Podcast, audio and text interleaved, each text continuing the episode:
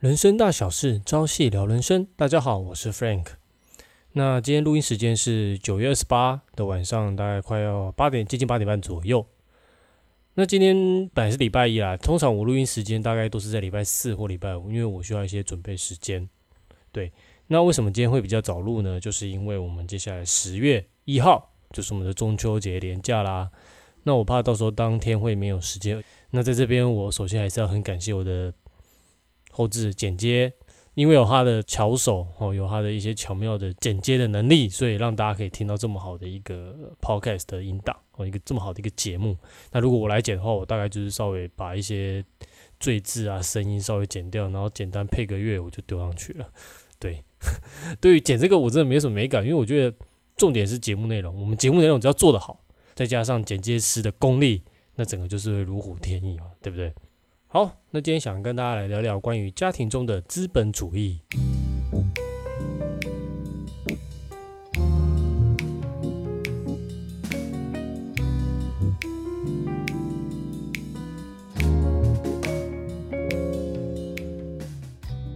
好，那我们刚才前面有提到嘛，那我们的十月一号就是我们的中秋节耶，终于有四天年假啦，不知道大家想去哪里玩呢？哦，那基本上到哪里应该都是塞车啦，哦。依照之前的经历，而且现在大家流行一个名词叫做报复性出游，就是因为现在疫情的关系嘛，没办法出国，就只能玩台湾。那你们也就乖乖的好好待在台湾，就欣赏一下台湾的更多美好的风景嘛。那对，就是好好的去玩，然后去享受塞车的一个乐趣。塞车也有塞车的乐趣啊，可以增进，就是怎么讲？大家都可以在车上可以多聊聊啊，多了解彼此啊。那对司机来说也是可以放松休息的时候。不然说真的，司机载着你们到处爬爬照，那实在是也很累呢。那这中秋节哦，它有一个代表就是月圆人团圆嘛。大家都是会放假的时候会回到家里，然后大家聚聚，烤烤肉，小酌一下。然后玩玩游戏，大家互相聊天，吃吃柚子，吃吃月饼，这种感觉就非常非常的好，非常非常的温暖。那大家也可以从中，就是因为难得聚会嘛，那大家就可以来互相交换一些想法、意见啊，就是趁这个机会多多交流。因为毕竟像我们出了社会之后，真的要回到家里跟家里的父母亲好好吃顿饭，事实上也不一定有这些时间。所以真的要把握好这些时间。那工作哦，在外打拼之余，我们还是要回家多多看看家人，多多看看父母，因为毕竟父母亲还是养育我们长大的。那有一个养育之恩之在，孝道还是要做。因为现在说说真的，孝道越来越式微了。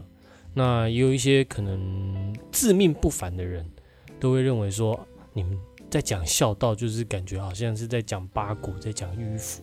就是在讲古代的东西，这种东西在现代已经不流行了。但事实上，这个东西是根本做人的一个根本的道理。如果连孝道都做不到的话，事实上很难在外面会有所成事。这是必须老实讲的，因为它是做人做事的一个根本。那其实也有它的一个道理之之所在。那为什么会谈到家庭中的资本主义呢？首先，我不知道大家了不了解资本主义。哦，这是什么样的一个意思？那所谓的资本主义指的就是像美国，它就是资本主义；那中国共产党它就是共产主义。那这两个的差别是在于说，因为呃以前的东西本来就是私人所拥有，那像美国他们就是以呃就是鼓励大家开公司，大家去赚钱，然后到国家就是缴税。就是一个民主制度的国家，然后资本主义的一个国家，就是以企业家为主。那但是共产党就是跟资本主义是相反的。那这个是谁提出的？马斯克，我查一下。哦，不小心把他的名字念反了，叫马克思主义啊，还要称马克思主义。那主要会有这个意思，就是说他主张是消灭资本主义的一些私有制。总之就是大家就是一起赚钱，一起拥有一些东西，那没有分你我，你的就是我的，我的也是你的，是这样的一个共享的，可能是可能是最早的一个共享的概念吧。或许，基本上我必须老实讲，人都是一个自私的一种动物。那这是不体现在某一些方面的一些情况。那这些自私的成分是或多或少。有些人是真的很有大爱，他是无私的奉献，把他的所有东西都奉献出来给大家。所以我们也不能一竿子打翻所有人嘛。好，总之大家如果说有去读中国的历史的话，都会知道说，诶，从以前的帝制，后来满清政府被推翻之后，哦，这是我学到历史了。那现在历史其实一直改来改去。那从满清政府被推翻之后啊，后来建立了中华民国。那中华民国后来因为在对抗，就是在第二次世世界大战中打赢了，虽然打赢了，可是也其实已经伤痕累累了，就是元气大伤。那需要其实就是需要一段的呃休养期间。可是那刚好那时候刚好呃中国有一个党叫共产党哦，因为那原本是国民党嘛，国民党跟共产党，后来共产党崛起。那趁机捅了，呃，也不算捅了，就是趁机倒打国民党。那国民党就输了嘛，中华民国代表就输了，就推到台湾。那现在的中国大陆就叫共产党，那他们也就成立了一个叫中华人民共和国。那因为它这就是占据了整个中国大陆，基本上过没多久，嗯，等它慢慢起来的时候，就得到了其他国家的一个承认。其实你知道吗？你要成为一个国家很简单，陆海空，你只要有固定的领地，重点是得到其他国家的承认，你就是个国家了。那因为我们得不到大陆的承认，因为他不承认你是个国家，所以基本上其他国家也不敢承认中华民国是一个国家。那你就不是一个国家，你就只是台湾，你就是一个岛。所以其实台湾就是处于在一个嗯中，应该说中华民国处于在一个非常尴尬的一个地位。它既是个国家，也不是一个国家哦。重点是，呃，那共产主义这个部分呢，从一开始我对它的印象就是很难去实现，因为事实上那时候一开始毛泽东他也有想要去实现共产主义这个部分，那就发现大家就是有一些人很努力工作，他那时候打的口号是什么？呃，大家都一起工作，然后一起吃饭。可是你会发现哦。嗯，如果有一个人不从事生产，可是他却跟大家享用同样的权利、同样的东西的时候，那其他人就不愿意生产。从这边其实你就可以看到，这是共产主义的一个弊病。那在这边跟大家分享一个小故事。有一天是一个部落的一个庆典的日子，部落的长老就提议说：“诶，那大家每人就提供一壶酒。”然后，因为大家都可能会有一些刻板印象，就是原住民都喜欢喝酒。那事实上，他们也喜欢喝酒，没有错。所以，部落长老就请每个人、每一家哦，以家为单位，就是提供一壶酒，然后把它倒入这个大水缸里面。然后呢，等到把它封起来，等到就是庆典那一天，我们再把它打开来，然后大家再一起来享用这个发酵后的一些美酒。那相信一定会非常好喝，非常的甘醇。等到活动当天，部落长老就兴致冲冲的把这个水缸打开，然后呢，就大家每人都拿一个杯子去盛，哦，一人一杯。等到大家呢三二一一起喝下去的时候，每个人的脸色都出现了七，就是很多种不同的变化。有些人是苦恼，有些人是疑惑，有些人是尴尬，大部分都是尴尬。为什么呢？长老就说了，相信大家喝的。并不是酒，而是水，因为有些人就会有这种心态，就认为说啊，反正我倒的是水，大家都倒的是酒，那我倒这一杯水应该没有关系吧？殊不知每一个人都是这样的一个想法，最后导致大家喝的全部都是水，而不是酒。那这这个部分就是共产主义的一个弊病。当大家都想说，反正别人会做，那就可以了，自己就不从事生产，但是还是想要得到一些东西的时候。那这样就会导致呃产生一个弊病，那对于国家来说就不是好事。所以其实那时候共产党有在重新改革，还是先朝资本主义的发展去前进，之后再慢慢的，哦像现在开始慢慢的就要把所有的私有公司全部公有化。所以在那边共产党是最大的，你不用想说要违抗他的命令，他说什么就是什么，你只要违抗他，下一个就是被消失，大概就是这样。那前阵子其实我有看到一些新闻，就是说，其实在中国大陆所有土地都是共产党的，他们的法律有明文规定哦，你们民众包含所有的人哦都不能私有所有土地全部都一定是国有的。那所以，万一如果说，诶国家想要来盖个基础建设的时候，他这样一划过去，我之前就听过一个很夸张的故事，他们就是呃有一群共产党的领导人，他们想要来盖一个高速铁路，他们就打开中国地图，很简单，就拿一支尺、一支笔画过去，好，这些土地全部征收。然后那些人就只能就是用便宜的价格把他的土地就征收掉了。那些人怎么办？我管你的嘞，那是你的事情。所以其实你说共产主义有好，其实也有坏。那像我相信，其实嘛，马克思一开始提出这个主义，他的想法是好的，因为他希望大家的，就是不要有有钱人跟穷人的区别。他希望大家的生活都是一样有钱。那些共产主义的确是，如果做得好。那提前是也要大家愿意去遵守这个规定游戏规则，那相信大家其实都可以很有钱，就不会有穷人。那穷人跟有钱人，其实这个也是一个相对论，因为到底是怎么样去定义有钱，怎么样去定义穷人？哦，这个部分呢，我在上一集有提到怎么样去定义一个有钱人。那大家如果有兴趣，可以去看一下。OK，好，那为什么我会提到说？家庭中的资本主义，因为其实呢，因为有一些爸爸妈妈对于教育小孩这一块，他第一胎嘛，人家说第一胎都是照书养，所以就会去买很多书籍来看，那怎么样去教小孩，或者是说就利用上一辈哦，就是爸爸妈妈的爸爸妈妈，就爷爷奶奶的那一套教育方式来教育自己的下一代，那是好是坏，其实他们也不知道，但是他们就是这样被教出来的，所以他们也就把它传承下去了。那就会产生什么样的问题呢？就拿我自己当例子来说好了。事实上，我们家里也是经历过很多不同的样的家庭教育方式。那像刚才我提到的，呃，财富功利主义至上，其实这个也有。那什么叫做财富功利主义至上呢？其实就是很简单。例如说，妈妈可能跟你讲说：“诶，你帮我做什么家事，然后我给你多少钱，或者是给你一个点数。”那你就是可以拿到零用钱之外，那或者是说你集到多少点数，你就可以干什么，就可以去换什么。那或者是说你去读书，你考一百分，我就给你一百块。那或者是说，呃，你只要考不及格，或者是考没几分，然后少一分打一下。其实这个都是一种功利主义的一种表现。那这个东西好吗？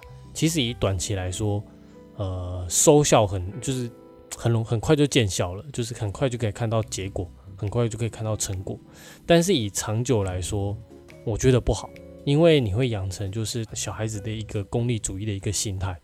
那其实现在在台湾的一个社会新闻上，就会看到非常多所谓的啃老族，为什么会产生这样子的一个状况？我建议各位的父母亲就是要好好去思考一下，为什么会产生这样的一个情况？是不是我们的家庭教育，我们在小孩子的教育上出了什么差错？在人格的一些品德教育上，是不是没有做好，所以导致小孩子对于父母亲所付出的所有东西，他都视为理所当然呢？那如果你们家的小朋友开始有产生这种你不给我什么，我就不帮你干嘛，或者是说你就是一定要打骂他才愿意走下一步的时候，不会自动自发去帮你做一些事情，或者是对家庭有一些付出的情况呢？那就要特别注意了。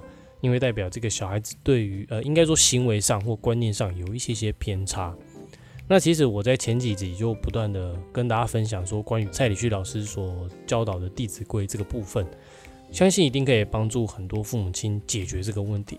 那首先呢，其实我们父母亲也是要先做到，也是要先学习，那以身作则给小孩子看，那自然而然在家庭上，你就可以让小孩子了解说，诶，家庭的本质是什么。那他目前是小孩子，是学生，那他所该扮演的一些角色是什么？那这样子所教出来的小孩子，跟你原本用功利主义所教出来的小孩子，那所产生出来的结果，完完全全是天壤之别。其实从后面哦，因为有时候我们父母亲，尤其是现代，大家的节奏速度都很快，那都希望说可以在短时间之内就可以看到。我们想要的一个结果，但是殊不知，我们使用的这些方法是不是的确是虽然说短时间之内可以看到效果，但是以长时间来看，你会发现这些效果有时候会反而会造成反效果。那因为小孩子没有学会所谓的感恩和爱。那其实在这边也要提醒各位父母亲，其实有很多东西我们本身也该教。那如果说连我们自己都不会的话，那我们就要赶紧提醒自己，要赶快去补强。因为不要把所有东西都推到说，诶，他时间到自然而然就会。这其实是在我以前的成长过程中常常听到的一句话。常常父母亲都会告诉我们说啊，反正你长大你就懂了。我长大哪会懂啊？你不教我怎么可能会懂？对不对？所以呢，还是建议各位父母亲真的来好好来学习蔡旭老师的《弟子规》。那如果说你现在还是单身也没关系，这个东西还是会帮助到我们的人生，而且是越早接触，事实上是越好，可以帮助我们不管在家庭还是在职场上，尤其是职场，真的我自己学习之后，在职场上对我来说。翻天覆地的一个改变，因为就是在对人对事上，我更知道怎么样去谦恭有礼的去对待对方，那以及替对方着想。因为为什么人会自私，主要是因为大家都只为自己着想而已。那当你有一个一份为他人着想的心的时候，那所产生出来的结果，那以及对方的感受，那就完全不一样了。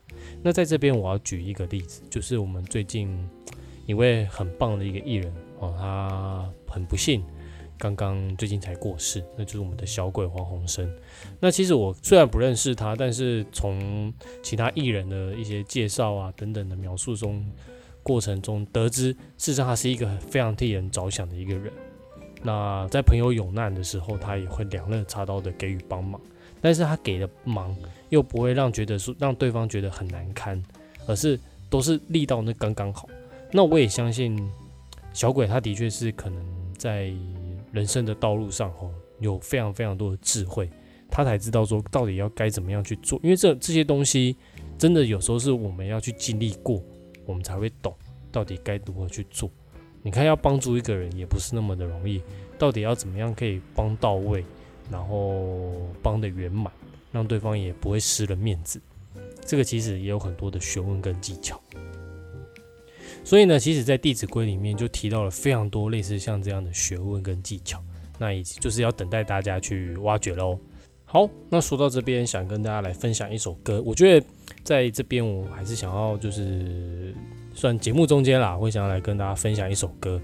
那相信这首歌会帮助到你，大家可以听看看。那这一次呢，我想跟大家来推荐一首歌，叫做《记得你的好》。那这首歌事实上是由天宇文化、那太阳神的导师所编曲哦填词的。那这首歌真的我觉得唱得非常不错，大家可以听看看。那相信你在听的时候，可以或许想想你的父母亲哦，或者是想想你生命中的一些贵人，他们到底帮助你，给你了什么样的好处？那我们来听看看喽。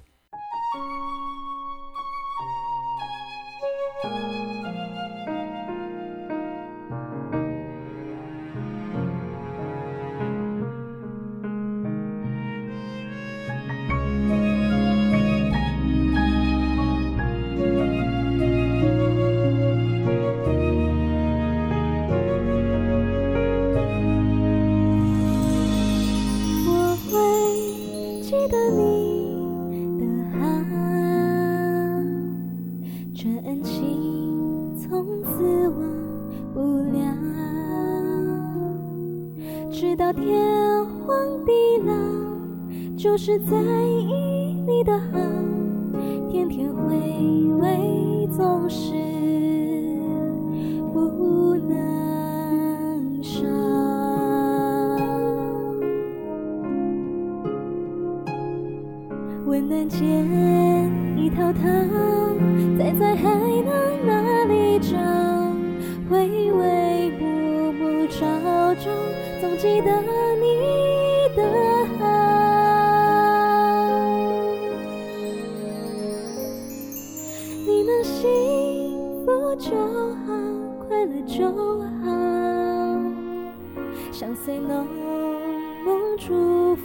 天涯海角。不计较你给了多少，只在乎一抹浅浅的笑。不论身在哪里。好奇妙。总记得你的好，但也会知道来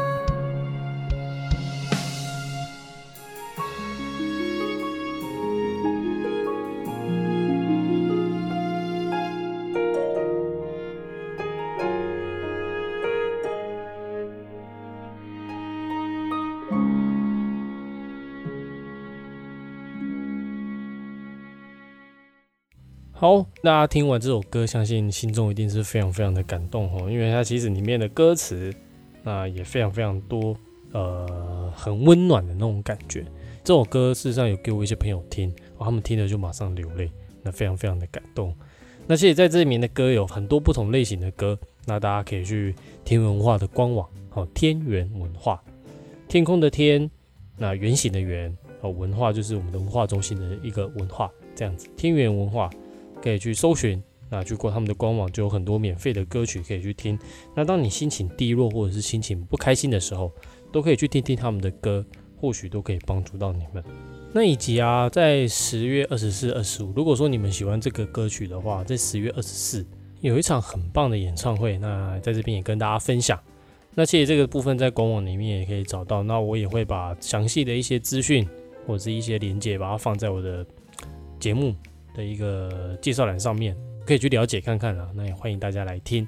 这个演唱会票价会很贵吗？不会，不用像其他的一些大歌星那种票价，那种票价两三千、四五千都有，吓死人。这个票价基本上只要五百元就可以参加哦，而且不用到现场，在家里就可以听。我们是透过云端的方式让大家线上收看。那相信大家如果说有这个机会来参加这个演唱会，或许。可以帮助到改变你的人生，那或许是翻转你人生的一把钥匙。所以在这边也是鼓励大家一起来共襄盛举喽。好，那其实刚好最近呃自己有看到一在网络上看到一篇文章，那其实我觉得这个真的让我觉得现在社会的制度真的有一个非常非常好像有一些问题啦，哦，一些潜在的问题。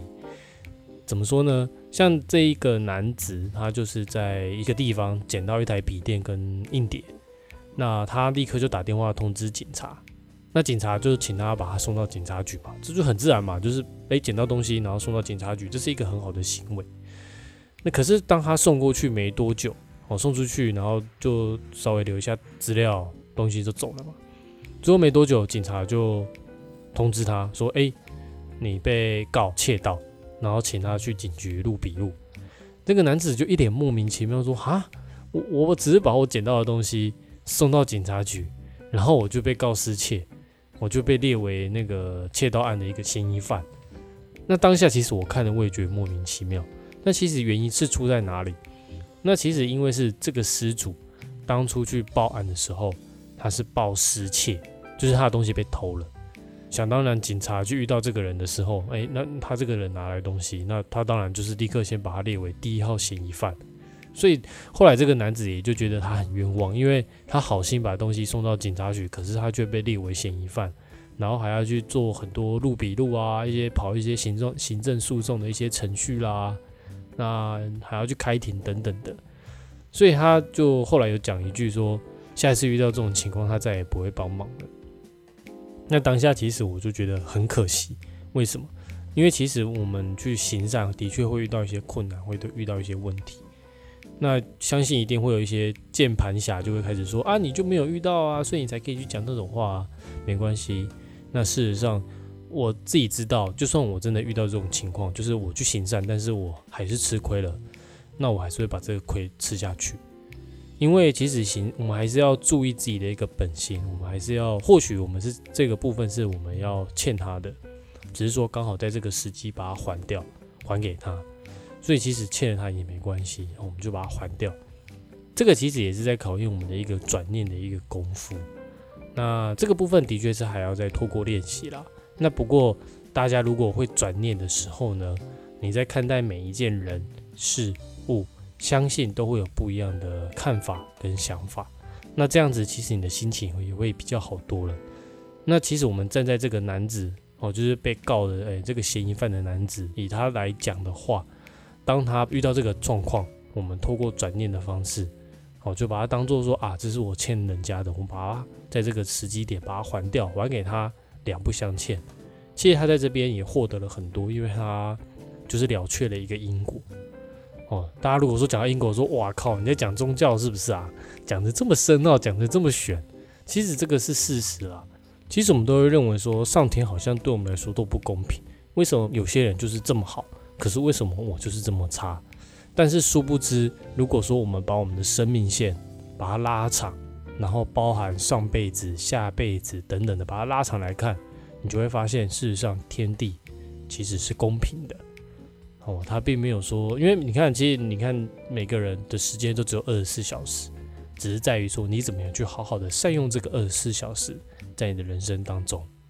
其实，在出了社会之后啊，我们都很容易把我们的目标都专注于在工作或者是赚钱上面，但是都往往忽略了还有很多很重要的一些人生课题，例如说爱情啊，例如说婚姻啊。